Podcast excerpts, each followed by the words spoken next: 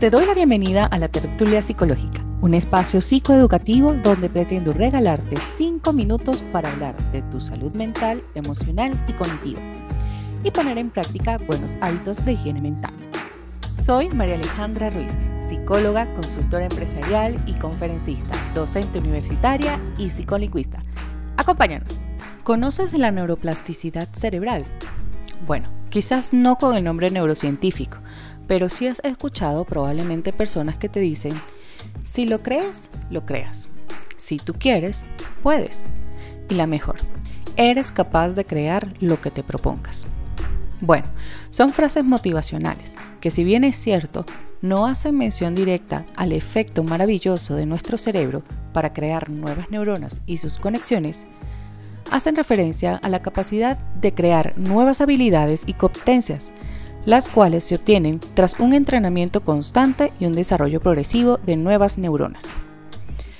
Pues en pocas palabras, la neuroplasticidad es la capacidad que tiene nuestro cerebro para generar nuevas conexiones neuronales que permitan desarrollar nuevas habilidades o enfrentar las adversidades de la vida de una manera distinta, independientemente de tu configuración genética.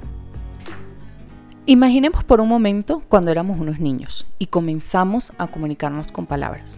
Al inicio nosotros no teníamos un catálogo de palabras. Estas las vamos aprendiendo a través de nuestras experiencias, interacción con el entorno, percepciones y sensaciones.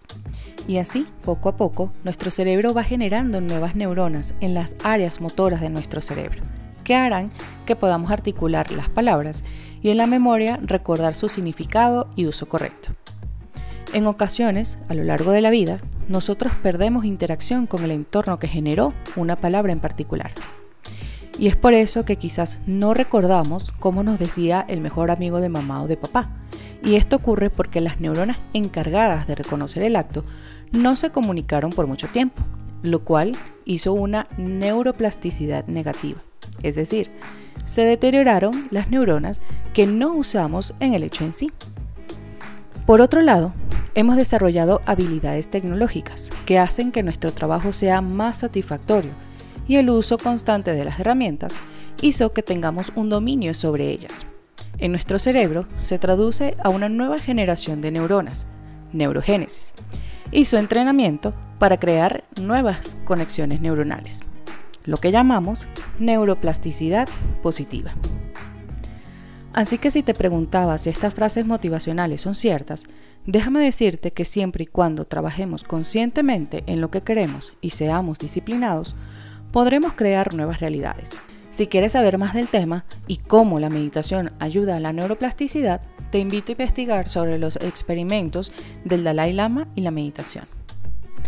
Para finalizar, te invito a reflexionar sobre cómo podría impactar directamente la neurogénesis y la plasticidad cerebral en enfermedades o trastornos de salud mental. Espero que estos minutos de salud mental al día te ayuden a comprender la importancia de tu cuidado personal. Te espero en el próximo episodio.